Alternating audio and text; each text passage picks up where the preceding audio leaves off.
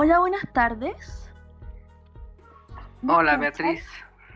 Eh, disculpen, eh, eh, como soy nueva en esto, me metí con otra cuenta, me di cuenta que tenía que ser con la cuenta propia. Así que... No te preocupes. muchas gracias por la invitación en todo caso. oye, ¿cómo va el proyecto? Que esto es como generar candidaturas desde la sociedad civil que defienda la libertad.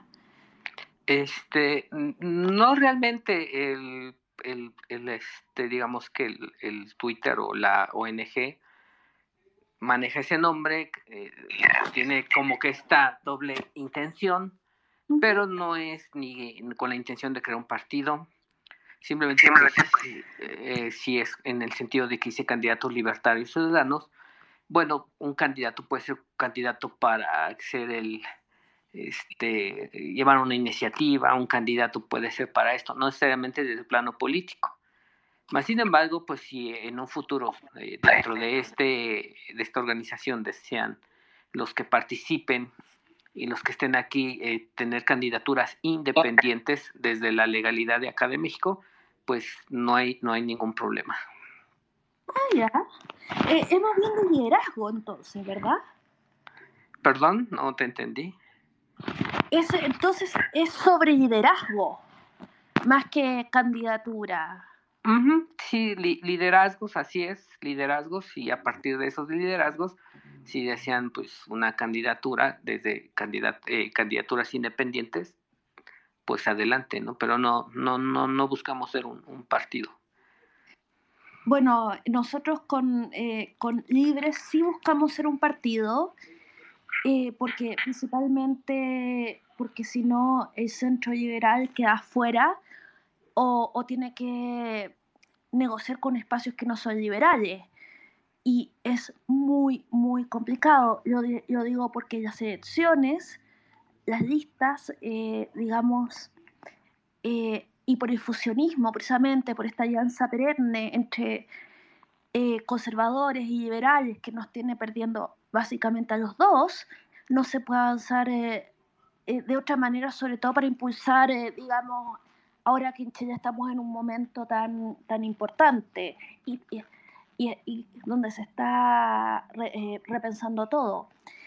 pero lo que yo, bueno, yo, yo quería como, ya que para empezar la conversación, digamos, resulta que me voy a ir al contexto actual de, que probablemente en que las dos, los dos eh, hay dos posibles presidentes.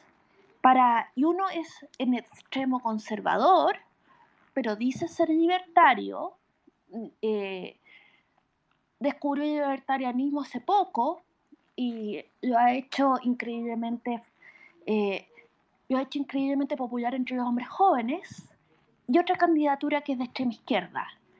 Entonces, y entonces no se entonces nos van a hacer elegir entre la libertad económica o la libertad o, o, la libertad, digamos, política y civil, bueno, y hasta, y por supuesto, los derechos de las personas LGBT van a retroceder muchísimo. Ya, eh, Entonces, digamos, yo encuentro que ningún gobierno tiene derecho a pedirte eso.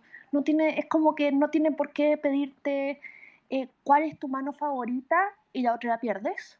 Y no tiene por qué pedirte qué libertad prefieres perder o te duele menos perder a cambio de una supuesta prosperidad.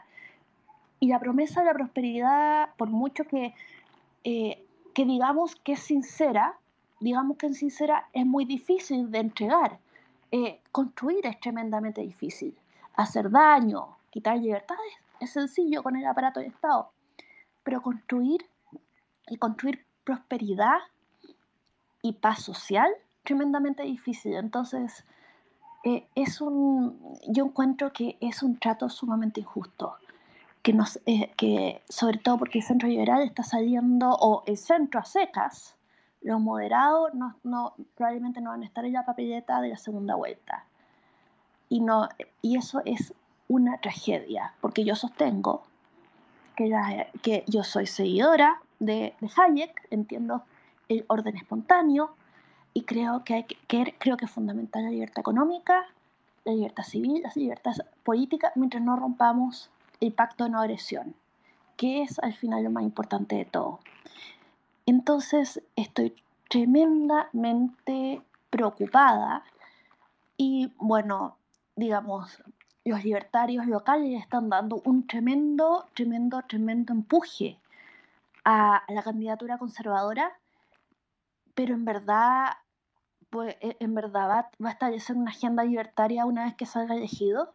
Yo lo dudo. Va a ser conservador como siempre lo ha sido y los libertarios van a quedar hasta ahí. Le ayudaron y hasta ahí nomás, ¿Qué es lo que suele suceder. Digamos, entonces es trágico que nos hagan elegir qué pedacito de libertad, que es algo que hace que valga vivir, la, la pena vivir la vida, nos quedemos. No sé cómo, cómo está la situación en México en este instante. ¿Qué es lo que ustedes opinan de la situación?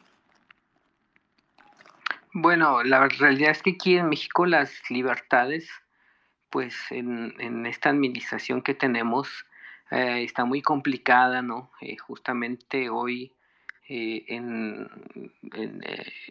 lo que se refiere a una refinería en dos bocas que le llaman, hubo mucha represión por parte del, del, Estado de una manifestación de los trabajadores. Y, y sí, la verdad es que la, la, las libertades ahorita en, en, México están siendo muy, muy, muy aplastadas por, este, por esta administración. Eh, la realidad es de que pues, toda vez de que también se hizo la, la invitación a, dictadores como cubanos, venezolanos a México a días atrás en la CELAC que le llaman, este, pues cada vez que se va, se va viendo que las pérdidas de las libertades en México son cada vez mayores. Um, la verdad es que sí está muy complicado ahorita.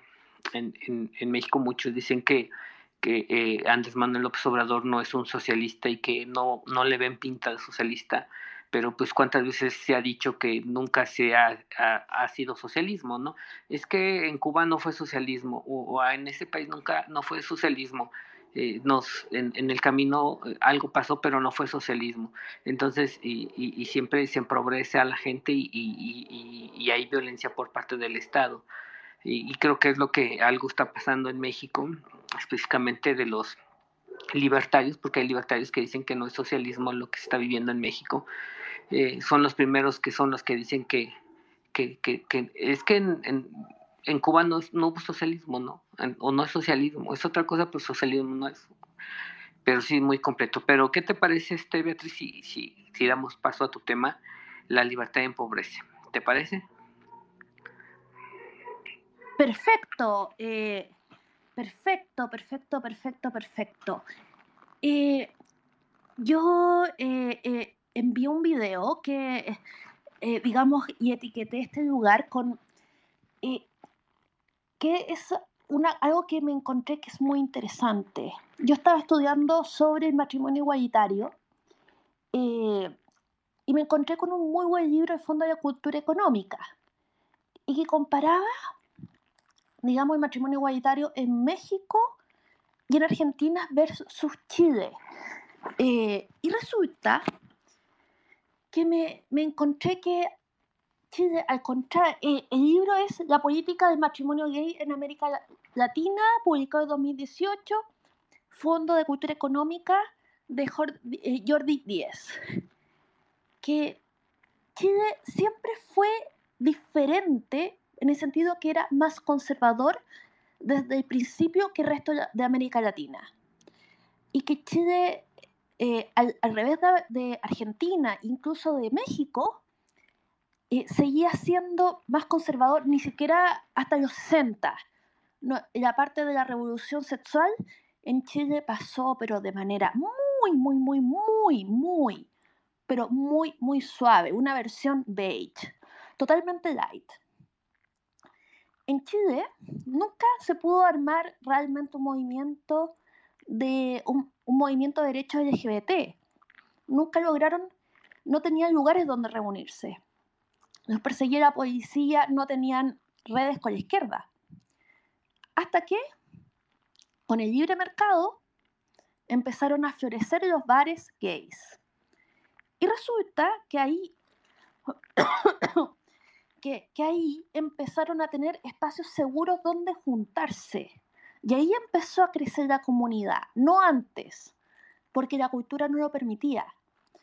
Pero desde pero la el libre mercado, eh, yo sé que esto no es la idea romántica de la aceptación y el cariño que nos debemos tener entre seres humanos, pero antes no tenían ninguna posibilidad de juntarse en ningún lugar seguro. Empezaron a tenerlo con el tema de las discotecas. Incluso hay discotecas que tienen 40, 40 años, la misma edad que yo en este instante, en Chile. Eh, y esta libertad nació desde la libertad económica. Entonces, acá hay un... En Chile tenemos, eh, eh, hay una idea de que o tú tienes, de que tú tienes que elegir, pero no lo puedes tener todo. Puedes tener libertad sexual y política, pero no económica. o sea, puedes ser gay y pobre, digamos, yo estoy poniendo muy burdamente, o puede ser conservador, heterosexual y rico. Y, ya, y, esto, y, es, la idea es que tú tienes que elegir que la libertad económica y la libertad sexual son intrínsecamente enemigas. Es decir, la idea de que la libertad sexual empobrece. Porque no se puede ser próspero y gay al parecer, según lo que se cree en Chile. Y resulta que el hecho de que las libertades civiles y políticas la, la ciudadanía LGBT en Chile hayan nacido precisamente la libertad económica, desmiente eso. Y por lo demás, los países que, que, que tienen el matrimonio igualitario, como decimos en Chile, suelen estar, no todos, pero suelen estar entre los más ricos del mundo, no entre los más pobres, y suelen estar entre los más libres económicamente. No todos, pero la mayoría.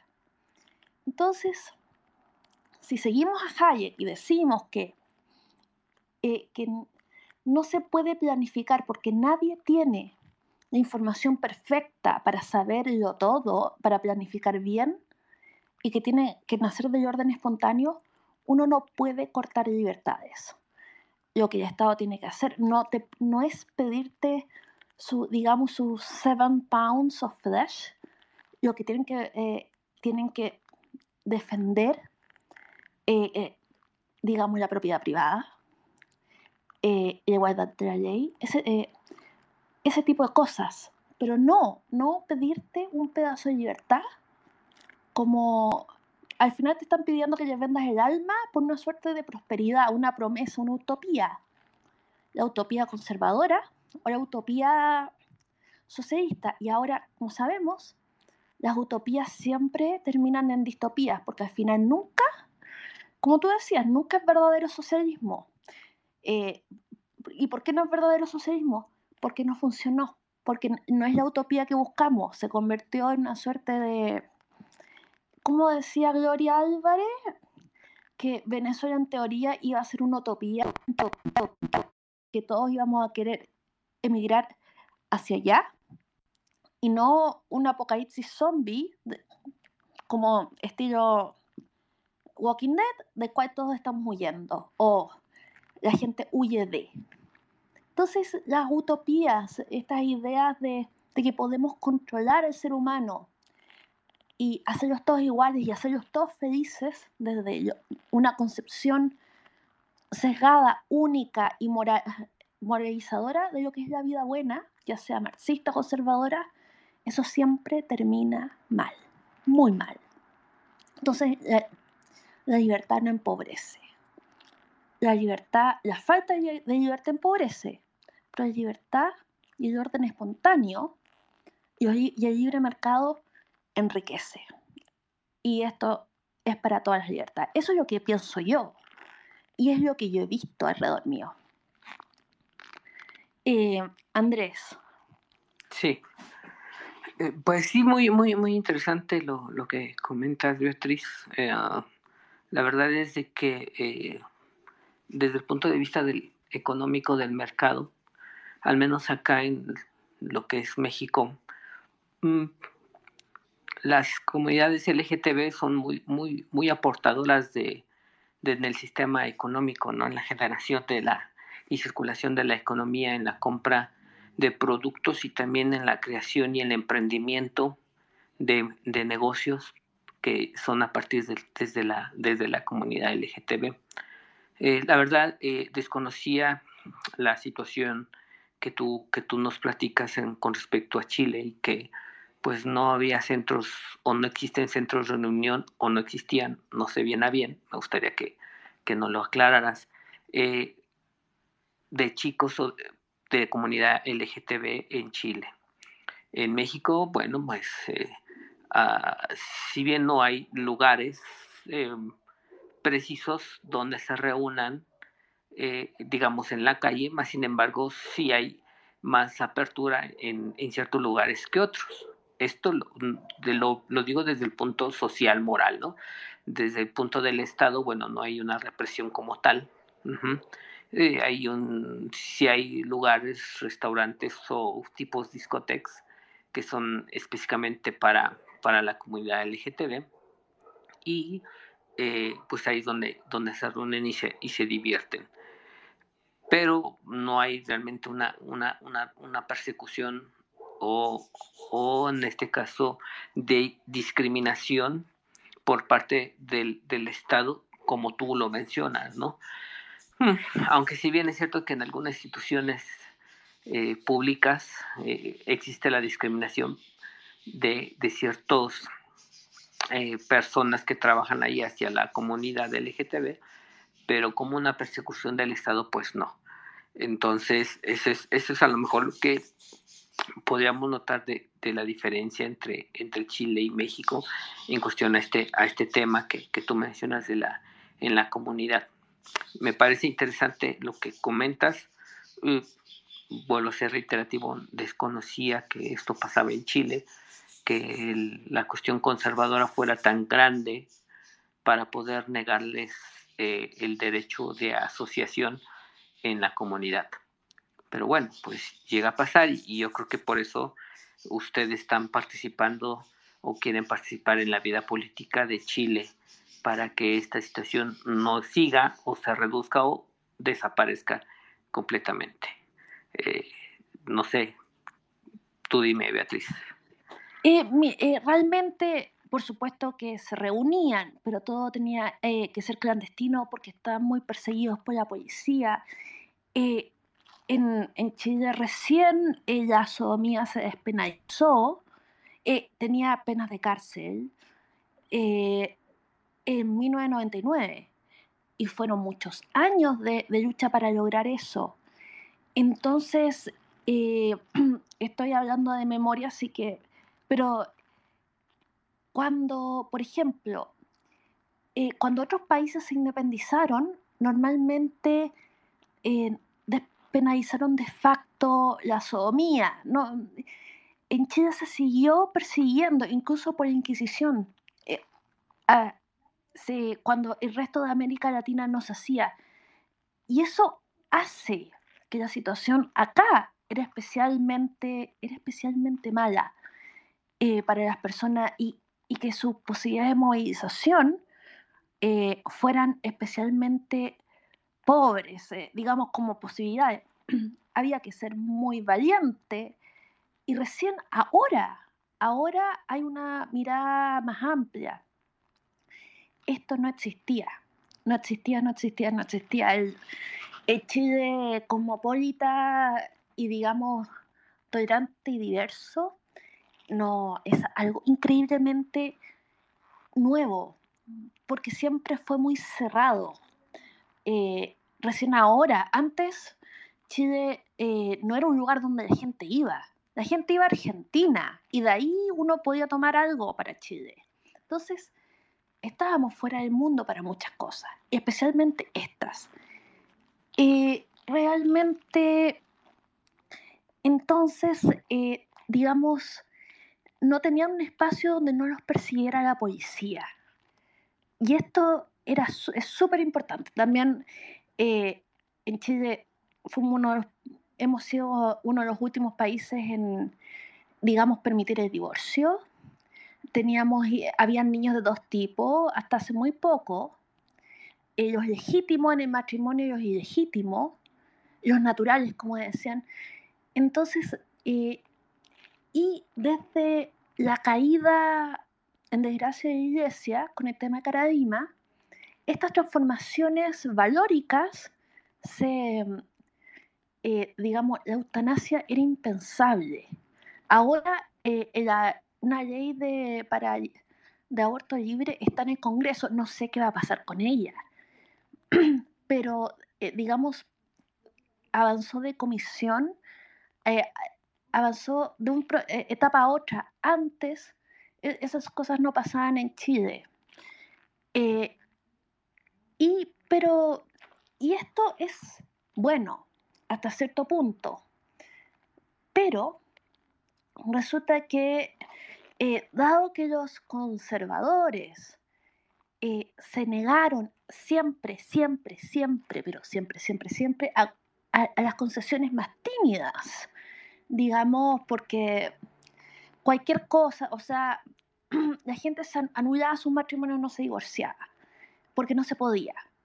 Que ya dar la, darle la posibilidad a la gente de divorciarse iba a implicar que la familia se iba a la familia como institución se iba a destruir, que la sociedad iba a colapsar y que, no sé, se iba a abrir la tierra, iba a salir Satanás o algo así. Y no sucedió. Y esto implicó que todas estas banderas de libertades, digamos, la eh, de, de libertades fueron todas desde la izquierda la, derecha ofrecía la posibilidad de trabajar mucho y prosperar, pero tenías que casarte con una persona de sexo opuesto, digamos, y llevar una vida sumamente limitada en sus posibilidades. Y, digamos, eh, cualquier persona que quisiera un poquito más de libertad, inmediatamente caía la esfera de la izquierda. Y para los jóvenes en Chile, y por eso eh, Chile se, ha ido se fue tan izquierda estos últimos años, la posibilidad de vivir una vida que no fuera de cartón, de, revista de los años 50, implicaba que tú tenías que ser de izquierda. Aunque, eh, digamos, aunque hasta por ahí no más, porque tenemos el libre mercado, eh, los malls y las importaciones y etcétera se, multiplicaron. Eh, antes Argentina, que siempre ha sido mucho más abierto en todo sentido, eh, digamos, y más enfocado en la calidad de vida y menos en el deber y en la moral, era el lugar donde estaba la cultura. Los chilenos íbamos para allá para ir, si nos queríamos ir de compras, si queríamos ir a los teatros, si queríamos tener un baño cultura. Ahora con la apertura comercial de Chile y la manera como, ah, eh, digamos, tenemos importaciones de todas partes del mundo, han sido los argentinos, hasta antes de la pandemia, por supuesto, los que venían a Chile de compras. Eh, y los que venían a Chile, digamos, para disponer de, de libertad económica. Entonces, la libertad económica le ha abierto la cabeza a los chilenos, le ha dado la posibilidad de tener mundo, de ver películas, de asomarse más allá y de plantearse cómo quieren vivir y cómo no quieren vivir. Pero no ha dado la posibilidad de entender que la libertad es una y que no es eh, algo que se elige. Yo voy a ser libre y voy a tratar de, eh, y voy a ser feliz y voy a tener mi plan de vida, pero voy a ser pobre o voy a vivir como se supone que deba vivir y probablemente, posiblemente, quizás, si trabajo mucho, sea próspero. Eso, eh, digamos, la libertad es una. No te, la, no te pueden cobrar, no te la pueden pedir como tributo de pedacitos. Y eso es muy importante porque es esta cosa, esta traje de fuerza, esta camisa de fuerza que hemos tenido permanentemente, por lo menos lo que yo he visto con lo que yo he crecido de idea, es lo que ha llevado por lo menos al estallido social, digamos, de idea, eh, una suerte de, digamos, mente cerrada, porfiada, eh, y que no ha permitido que los cambios eh, en la sociedad se asuman con naturalidad y sin trauma. Y eso para, precisamente porque está la falacia de que uno no puede ser libre, libre. Siempre tiene que perder, uno tiene que elegir qué libertad va a tener. Y eso es una desgracia. Y estamos ahora al borde de perder o la libertad económica o la libertad moral. Y eso es trágico, absolutamente trágico y me preocupa mucho, porque es como que me preguntan cuál es mi mano favorita, cuál voy a, con cuál y que la otra me la corten. Andrés. Sí, una pregunta, Beatriz, con respecto al tema, eh, este, específicamente de lo que eh, eh, de la comunidad LGTB que tú mencionabas. Eh, aunque veo y por el video que, también el pequeño video que, que nos mandaste, eh, la, libertad de la comunidad LGTB, que el Estado no se meta en tu cama para que decida con quién o con quién no estar. Pero aparte de eso, tú, Beatriz, qué tanto apoyas o no apoyas o te es indiferente la cuestión de estos, no sé si se da en Chile, ¿verdad? Por lo que me comentas, de estos lobbies LGTB y de esta situación que muchos en otros países, como Argentina, estos grupos LGTB impulsan para la ideología de género. Con esto no, estoy hablando o no estoy diciendo que, sea yo pro, prolaje o algo así, pero que al, al menos sí lo traigo al tema, porque aquí en México, no sé en Chile, sí se están ya dando eso que ya pasó en Argentina. Entonces, también creo que es un tema a, discutir y ya que tú lo mencionas, ¿qué piensas tú sobre eso, eh, Beatriz? Primero que nada, siempre que veo a, a activista LGBT andar con una camiseta de Che, eh, me, me, duele el pecho. Eh, me parece que era Reinaldo Arenas, eh, el cubano, el, escritor cubano, que era además gay, quien decía que Che, y acá estoy citándolo a él, por favor, el Che era el mataputos del malecón. Así le decía él, ¿cachai? Según, eh, según Gloria Álvarez, en este, en este libro, el Manual Liberal que estoy leyendo, eh, Che hacía que uh, los homosexuales se marcaran con una P de puto eh, en el brazo, como la estrella de David. Entonces, digamos, eh, a mí me, me, duele en el alma, porque no son, porque no son tus amigos, digamos, yo pienso, eh, eh, a ver, incluso las juventudes comunistas salen a marchar con la bandera LGBT, ¿cómo se atreven? Si, o sea, si los mataban y hasta hace muy poco, ahora, precisamente porque la gente, eh, la gente, la, gente gay ha logrado, digamos, visibilidad eh, hasta cierto punto, cosas como la no discriminación. Y cuando lo digo la no discriminación es que, eh, digamos, tener igualdad ante la ley, ahora tienen un nivel de simpatía mm, de simpatía de la población que nunca habían tenido antes. La idea de, que el matrimonio debería ser igualitario, o sea, el matrimonio gay, es una cosa, es una percepción muy común en Chile. Y esto va más allá de la izquierda, eh, sino que, excepto los conservadores conservadores, la mayoría, no tengo, sorry, pero no tengo las cifras, pero era mucha gente, o sea, más de la mitad, creo que, más del 70%, que creían que el matrimonio debería ser igualitario, porque eh, ya, dicho eso, en este momento es un momento de gran, gran, gran simpatía y visibilidad. izquierda, digamos, acá en Chile no tiene mucho por dónde darle tanto con, con el proletariado y los trabajadores, porque Chile es un país muy individualista.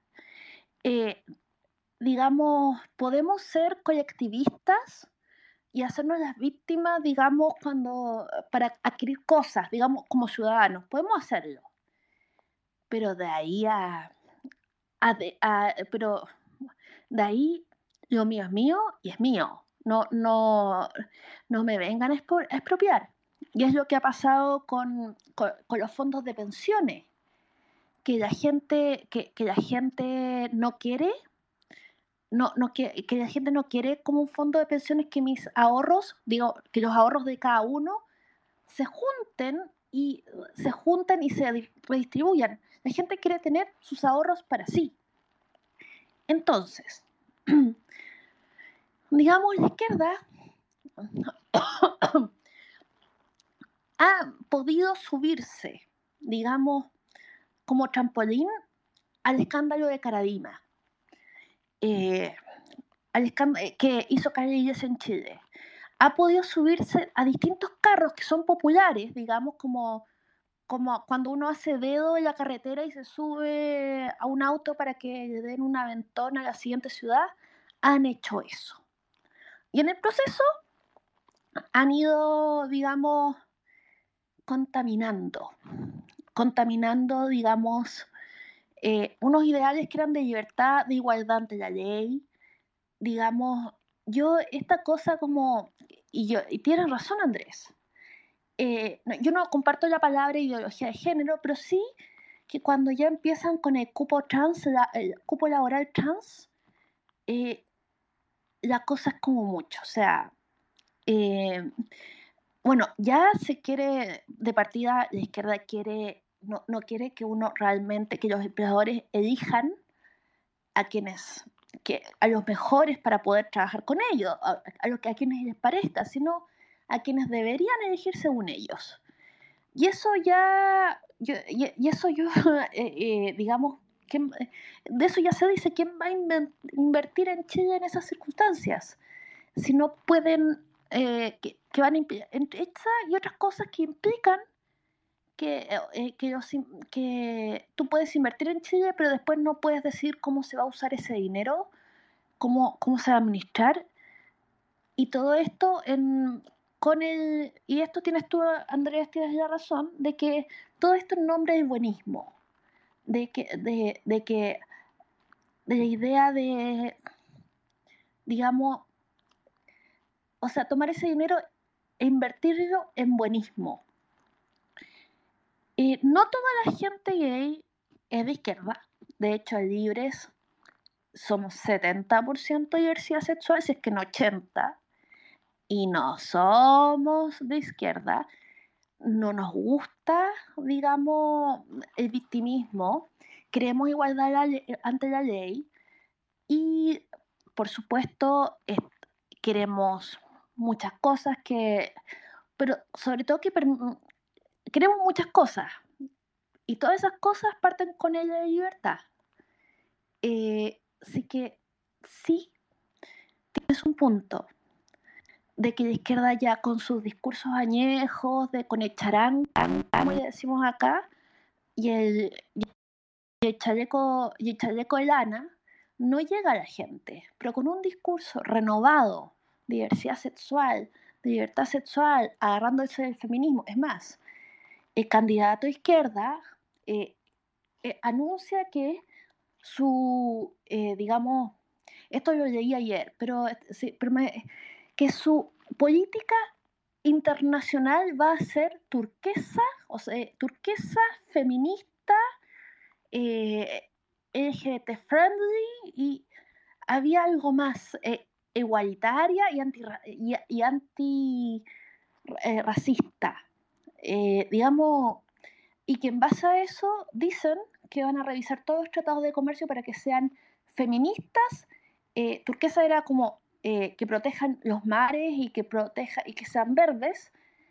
y esa, ¿Y qué tiene que ver? ¿Por qué estás cortando eh, cosas, que, tratados que, que claramente han sido bien hechos, que han llegado a Chile a, un, a una tremenda riqueza que yo he visto. He visto cómo los edificios, eh, los edificios, los rascacielos, incluso mega edificios, han despegado y se han construido.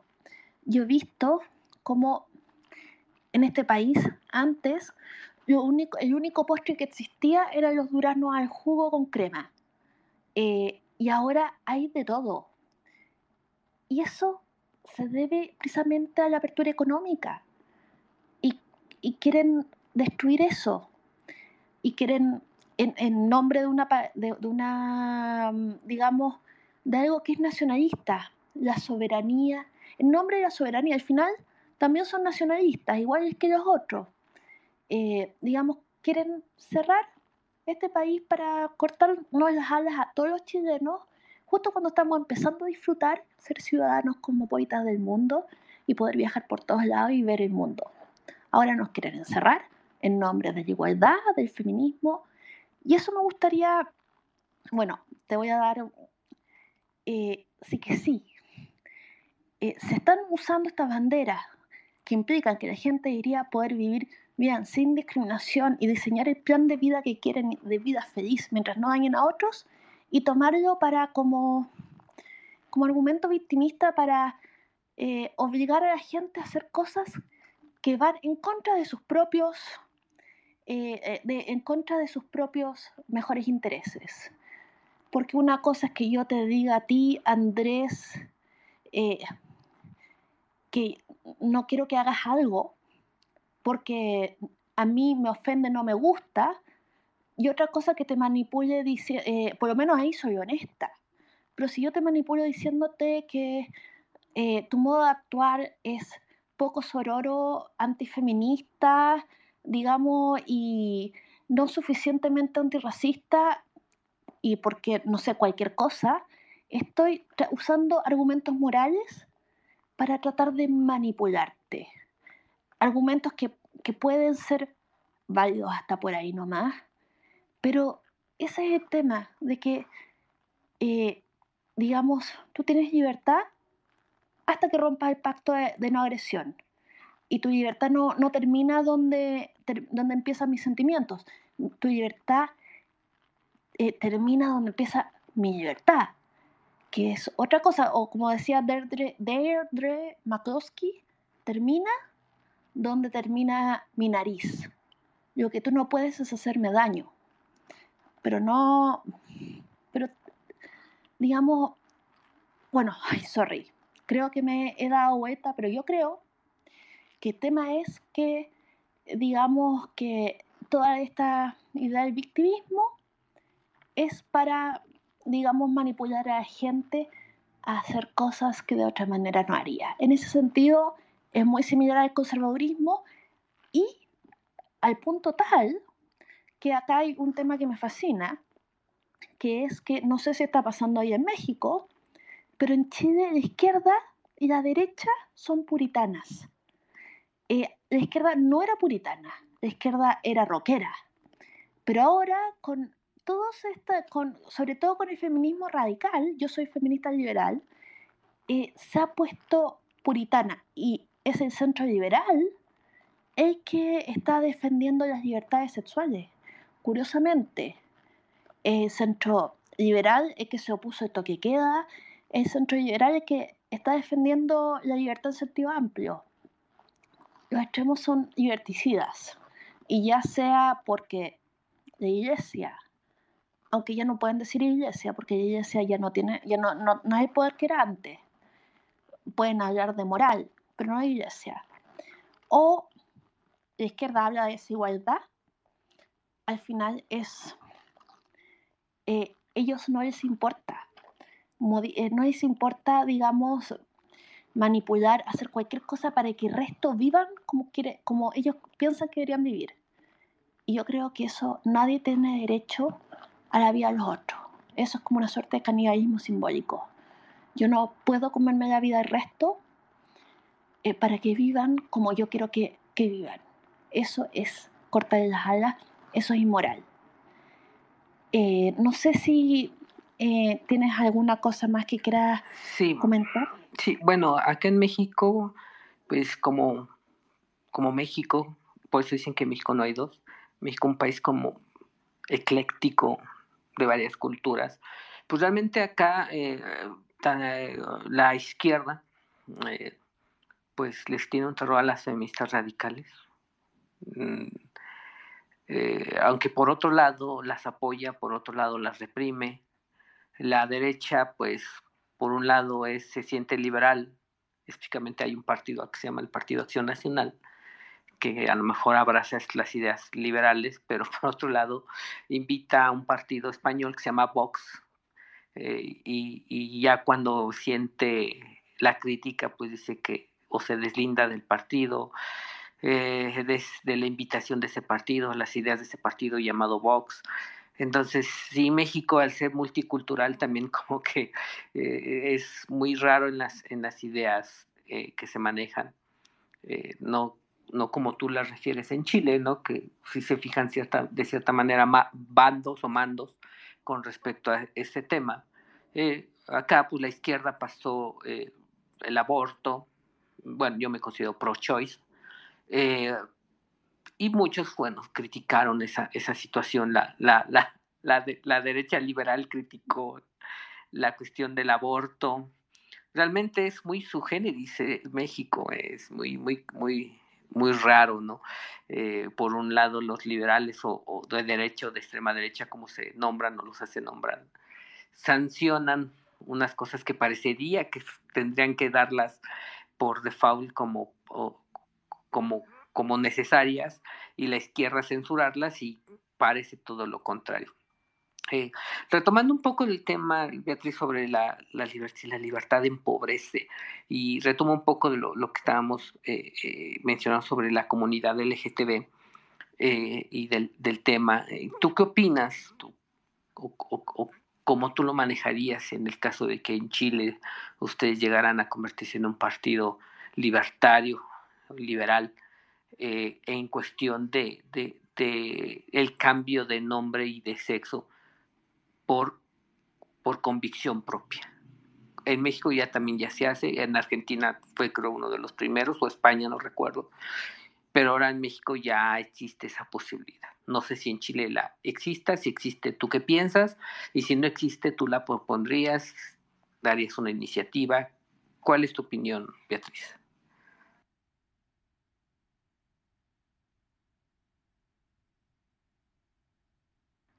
Sorry, no, eh, me había, no me había desmuteado. Nosotros como partido eh, tenemos claro que nosotros tenemos que ser amarillos fosforescentes eh, y estar lejos del fusionismo, digamos. Eh, esto es defender la, libertad con mucha radicalidad, porque tenemos que ser contrapeso a tanto autoritarismo. Sobre el tema, el tema trans, digamos, cuando yo soy súper pro libertad, hay muchas cosas que se puede hacer el cambio, el cambio de nombre, eso ya se puede hacer en el carnet de identidad. Eh, ahora, el tema del nombre social, eh, ahora recién, digamos, eh, en el servicio de salud, esto fue un cambio que se hizo, ahora te llaman, cuando te llaman, no sé, Andrés, con doctor no sé cuánto, bots 25, ahora te pueden, te, te, pueden llamar porque está registrado en el sistema, incluso te venden, incluso todo lo electrónico en tu nombre social, porque va, asociado a tu número de registro, que es el root, que, que todos los, que todo lo tenemos y que en realidad para la inmigración los inmigrantes son un problema porque quien no tiene eh, RUT, que es este número que en mi caso es 14 millones, tanto, tanto, tanto, eh, no realmente queda fuera del mercado. Y, que y fuera del sistema bancario. Y eso es muy, muy, muy grave. Pero fuera de eso yo apoyo. Eh, creo que ha mejorado mucho. Esto ha sido gracias a las organizaciones de la sociedad civil que están trabajando para que el tema trans se vuelva algo que no es tema eh, y que sea mucho más sencillo. Ahora, hay gente trans en, Libres. De hecho, nuestra vocera es trans. Y estamos tremendamente orgullosos de tenerla. Entonces, yo creo que la libertad tiene que no veo cómo me puede hacer daño que la gente eh, elija modos de vida que le hacen feliz. Eso. Y también pienso que sobre el tema de, que hay que... Uno de los temas que para acceder a, tratamiento es que hay que hay que diagnosticar disforia de género. Y acá yo creo que el tema más importante es la voluntad de la persona de cambiar de sexo, más que el hecho de que sufra o no sufra. Porque yo no creo que haya que, que el sufrimiento sea, tenga que ser eh, la fuente de algo que justifique. Eh, digamos, no, no, no creo que alguien tenga que probarme a mí, como no sé, como psicóloga, que sufre, para, que, para yo recién poderle dar permiso para hacer lo que ella hace feliz. Eso a mí me parece tremendamente cruel. Ahora, lo que sí, eh, yo creo que el deber es que si tú vas a transicionar, tener toda la información posible, el estado de la ciencia, lo que puedes esperar, el hecho de que mientras estés tomándote, cuando empieces el tratamiento, yo lo digo como si fueras tú, pero digamos, imaginemos que digo a otra persona y yo soy la psicóloga, vas a pasar como una menopausia, te van a dar bochornos, te va a pasar te van a pasar cosas con las hormonas que ni te imaginas, pero ¿y qué? Sabiendo todo eso, teniendo esa información, tomas la decisión informada y lo haces, sin probar que, tienes disforia, que sufres, ni nada. Solo porque es tu vida y de la verdad no veo cómo daña a los otros. Que la gente viva su vida como le hace más feliz, mientras no rompan el pacto de no agresión. Y eso para mí es lo más importante. Y creo, en fin, insisto, eh, nosotros creemos en libre que el Estado tiene que ser lo menos, eh, tanto mercado como se pueda y tan poco Estado como se pueda, eso sí. Y, entendamos que eso depende de cada circunstancia y cada, eh, no sé, cada cosa en particular. Eso. Pero nosotros como libres creemos que tenemos que ser amarillos fosforescentes y defender la libertad de expresión, eh, entre otras, de ahí para adelante, con estridencia y con absoluta convicción. Nada de esta cosa beige, nada de sí, es cierto, pero no es cierto. Y lo digo porque es algo que nadie está haciendo. Y por eso uno, eh, yo encuentro que, esa, que ser amarillo fosforescente es un rol muy importante esa sería nuestra contribución. Porque se han fijado que cada vez que hay problema, se, se corta una libertad, como eh, esa es la solución, sacar libertades, disminuir la, la, libertad de... Y con la pandemia nos cortaron todas las libertades y eso se vendió como una solución. Eh, yo no soy anticiencia, pero digamos, hay muchas cosas que, pero no sé, eh, pero yo creo que, por ejemplo, a ver, en Chile tuvimos 558 días de toque de queda, en que no se podía salir de noche por la pandemia. Eso se justificaba, o sea, eh, eh, eh, además de los confinamientos y las cuarentenas, que no pudiéramos salir de noche y que muchas veces tuviéramos que salir de los trabajos, todos a horas fijas, con digamos, todos a horas fijas y con, digamos, el metro, la micro, rebosante, todos pegados porque, no, porque si llegábamos más tarde del toque de queda, nos podían llevar presos. Eso no es buena idea en un contexto eh, de en un contexto de pandemia, imagínense. Sobre todo, eh, no, no poder salir a caminar en la noche, digamos, no poder eh, hacer tantas cosas que no, que no significaban peligro. Y eso, y eso fue una tragedia. 558 días de... Recién ahora sacaron el toque de queda. No es como si a uno le diera más eh, COVID por salir a pasear el perro a las 10 de la noche al parque. Eh, así que eso era como la, al tiro ante las problemáticas sociales, la solución la ponen, es más Estado y menos libertad. Eh, digamos, y eso a mí me parece muy grave. Eh, Andrés. Sí, la verdad, esa parte sí, sí, sí, me enteré, sí tuve información con respecto al toque de queda en Chile. Me pareció completamente fuera, fuera de, lo real. En México no se dio, más sin embargo, sí los cuerpos eh, policíacos eh, ah, sí cuidaban mucho que trajeron cubrebocas.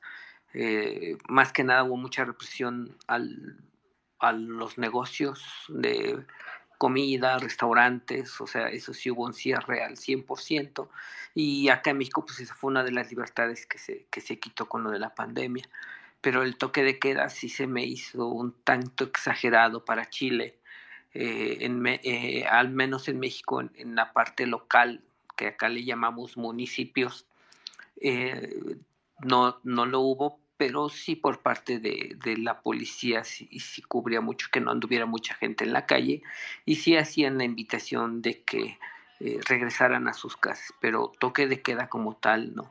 yo siento que sí, esa es una eh, pérdida de las libertades profundas, enormes, que a Chile le, pasó y que es, es, desagradable al, al 100%. Y sí, como bien tú lo mencionas, no por, por pasear al perro o por esto me va a dar más o menos, menos COVID. Y lo estamos viendo, al menos en México, ya después de todo este tiempo de la pandemia. Eh, aquí eh, están surgiendo nuevos casos de COVID y sin, sin, sin, sin que ya supuestamente se tenga una, una mm, situación amplia de, de contagios, me refiero a como al inicio, cuando inició toda esta rolla de la pandemia, en México está habiendo más hoy en día que cuando inició en la pandemia y no tiene nada que ver, como tú lo mencionas, porque ya estamos saliendo o no estamos saliendo de nuestras casas, porque eh, como igual tú refieres, eh, el metro y el transporte público, los micros, siguen yendo a reventar de pasaje por la cantidad de personas que, se, que solicitan ese servicio acá en México y yo creo que esa también es parte del motivo de, que uno se contagie. Pero sí, apuestan más a cerrar, a la pérdida de, las libertades en lugar de buscar otras soluciones. A mí me gustaría, eh, yendo al tema de, las cuarentenas y que ha hablar sobre la libertad sexual hablo mucho de LGBT porque se asume que los heterosexuales ya tienen todas las libertades sexuales que necesitan. Pero eh, resulta que acá durante la cuarentena eh, se hicieron redadas en los moteles. Y resulta que, o sea, eh, lo, cual, y, y, esto salió en la televisión, fue con vergüenza pública, fue una cosa profundamente puritana y trágica, porque mucha de la gente que estaba en el motel eran parejas casadas que no, que digamos, no tenían, dado que las familias se encerraron enteras, ¿cachai? No tenían privacidad para estar juntos, o sea, para tener, para, para hacer el amor tranquilamente. Y la policía los va a sacar de un ala del motel, porque no pueden salir de sus casas, no sé, eh, en ese sentido es tan cruel, como, pucha, dejen a la gente ser felices, eh, porque ahora, con el, tema de la, pandemia, salió como una idea del puritanismo de que uno no puede ser feliz, eh, digamos, mientras que haya COVID. Es una idea como profundamente atávica, como de esos tiempos cuando con la peste negra la gente se empezó a, eh, a flagelar. No sé si te acuerdas de, esta historia de la Edad Media, de los flagelantes que, empezaron a, caminar por toda Europa dándose, dándose unos a los otros latigazos y sangrando. El punto, y acá está es el chiste pacabro, es que esta gente se, eh, que iba en procesión, eh, digamos, eh, hablando de pecado, llamando a la pureza, dándose latigazo, iba muy sucia, iba ensangrentada, entonces los seguían las ratas que se iban comiendo la sangre, que se iban comiendo los restos de comida que le daban al flagelante, y las ratas fueron siguiendo los flagelantes y si, y si te acuerdas, la, eh, la peste negra se transmitía por las pulgas de las ratas. Entonces, claro. hay como una cosa atávica, como de que, ah, hay enfermedad, ya nadie puede ser libre y feliz. Eh, eh, digo, es que a mí el tema de la redada en los moteles, o sea, dejen a la gente ser feliz una horita que sea, eh, me hace pensar en este tipo de, de, de de que no se puede disfrutar porque hay enfermedad. Y esa cuestión ha ayudado a que, primero que nada, en estos dos años, los homicidios en Chile eh, se han, han, crecido un 43%, la, la violencia intrafamiliar, sabe, digamos, y estas son cosas de que muchas de las casas en Chile se convirtieron en ollas a presión. ¿Cachai? Y esto no era necesario, no era necesario. Eh, no, no era necesario. Eh, se, se, puede hacer de otra manera. Por lo menos yo creo que dejar de perseguir a la gente en los moteles hubiera ayudado. Eh, digamos, a mantener la paz mental de tantos adultos que no tenían con los niños en la casa todo el tiempo, con todos encerrados, no tenían momento de intimidad. En fin, sorry que te interrumpí, es que ese es un tema que me apasiona. Sí, claro. sí, no, no te preocupes, Beatriz. Sí, realmente, pues sí hubo muchas pérdidas de libertades con, con lo de la pandemia. Pero bueno, eh, una pregunta más para ya concluir este space. Em, eh, ¿Cuál es tu opinión o cómo en el caso de que ustedes llegaran como libres a tener participación política en Chile? ¿Cómo, cómo resolverían o cuál sería su propuesta eh, para la comunidad LGTB en cuestión de, deja ver si me, si me explico bien, eh, de que no fuera tan, o, utilizaran ciertos medios, específicamente del Estado, para que sus, sus libertades de ellos no afectaran las libertades de los demás. Es decir, eh, en lugar de que me llamen Andrés, me llamen Andrea y por una situación X me llaman Andrés. Y yo por eso me molesto y utilizo al Estado para obligar a que me llamen Andrea. Cuarto, la libertad de otra persona para hacer valer la mía. ¿Qué opinas de eso, Beatriz? A ver, eh, separemos, mira, eh, si, eh, si, digamos en el sistema de salud público, donde, donde, donde está el sistema para que te llamen Andrea y el funcionario insiste en llamarte Andrés a pesar de eso, siendo que estamos hablando del sistema de salud público, eso es una cosa, digamos, y eh, porque estamos hablando dentro del sistema público y algo que se ha cambiado. No creo que puedan llegar con carabineros a buscar, a agarrar a palos a quien te llame Andrea o te deje de llamar Andrea. Eh, no tal como si tú me, en vez de decirme Beatriz, me dices Betty, que no me gusta, tampoco te puedo mandar a ti los pacos, los carabineros o la policía para que te lleven preso. Eh, ese tipo de, cosas se guardan para las amenazas creíbles. Digamos, ese tipo de cosas extremas es para cuando el pacto de no agresión se rompe. Y el pacto de no agresión no es que yo sea desagradable, pesada y maleducada y te llame Andrés en vez de Andrea, sino que yo te diga que Andrés, eh, y, te, voy a ir a buscar y te voy a hacer daño. Y, esa, y que esa amenaza sea creíble. Ahí, ahí sí tiene que estar entrado por el Estado porque para eso está.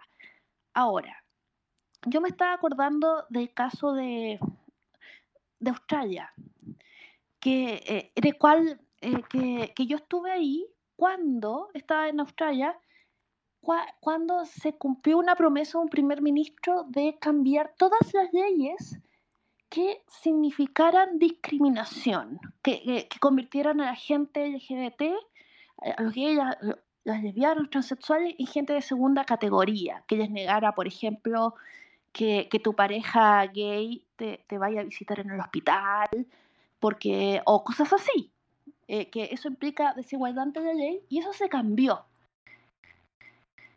Pero pasó algo, que el sistema, que se reconoció en el sistema de pensiones las parejas del mismo sexo. Y eso implicó que, disminuyó la cantidad de dinero en pensiones que recibían esas personas, porque las personas solteras recibían más que eh, eh, más que o sea menos pero dos personas solteras viviendo juntas recibían más pensión que dos que, que, una pareja heterosexual digamos no juntos, juntos. ¿Por qué? Porque se supone que, que hay gastos que comparten. Y entonces, gigante protesta de la comunidad gay porque perdieron plata.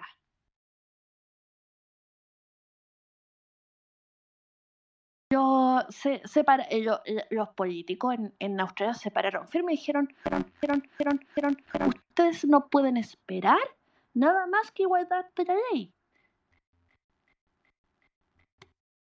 la igualdad de la ley. Si las pensiones les parecen poco, eh, eh, eso es otra cosa, es otro, es otro, es otro, es otro, es otro, es otro problema, pero no pueden pedir igualdad y, pretender, eh, digamos, beneficiarse de la desigualdad. lo siento mucho. Y hasta ahí quedó eso. se les debe como un cheque en, blanco de, de, de, deudas gigantes para atrás. Yo no creo eso, porque las, las vuelvo con el tema, las responsabilidades que, con un tema muy importante, las responsabilidades son individuales, incluso las penales, y son de, de, quienes estamos vivos ahora, no de nuestros padres, no de los españoles, no de los incas y no de los aztecas. Eh, de quienes estamos acá. Entonces, solo se puede esperar igualdad ante la ley. Eh, ya. Y eso es mi punto. Eh, así, estricto, digamos, eso. Bien. Este, pues para finalizar el space con el tema de la libertad empobrece con Beatriz Otromayor, ¿cuáles serían tus conclusiones o qué podríamos decirnos para dar por terminado este space, Beatriz, eh, con respecto al tema y con respecto al proyecto que tú traes en Chile, libres, por favor. Em, no, no, transan libertades, digamos, eh, no, no transan libertades, que la libertad hay que defenderla porque, se, eh, digamos, se puede ir muy fácil. A la primera crisis te empiezan a cortar las alas al tiro. y otra cosa, individualismo, porque eh, hay, la minoría más pequeña y más desvalida de la sociedad es el individuo. Digamos, eh, no, y el individuo, tal como diría Harari, es lo que existe. Eh, los demás, digamos, la mujer, los, los colectivos no existen, existen las personas, que los, eh, eh, que pero los colectivos no existen, sufren, sufren no sufren. Por lo tanto, los intereses de los colectivos no pueden eh, pasar por encima de, de, de individuos y no pueden ser usados para quitar libertades, quitarles bienestar. No se puede sacrificar al, individuo por algo que no existe, que es el colectivo. El individuo existe. Los colectivos son colecciones de individuos, pero no se puede decir que hay una clase superior como mm, que, a uno le exigir eh, sacrificios, que le pueda exigir su libertad. No nos tenemos que negar a, ciudades, a, las ciudades de casta, casta, casta, donde cada cual tiene su con, la tecnología, con la cultura que tenemos todos en la punta de los dedos de los nuestro smartphone tenemos quienes tenemos smartphone pero cada vez tenemos más tenemos, tenemos, la cultura conocimiento del mundo no nos podemos no, no podemos aceptar que nos quiten corten las alas sí eh, sí que hay que luchar por la libertad, hay que defenderla. Y insisto, eh, por favor, insisto, es súper importante porque después es muy difícil recuperarla. Muchas gracias. Oye, muchas gracias Andrés por esta invitación, No, pues al contrario, Beatriz, es la segunda vez que puedo charlar contigo, siempre tan interesante, interesante tus temas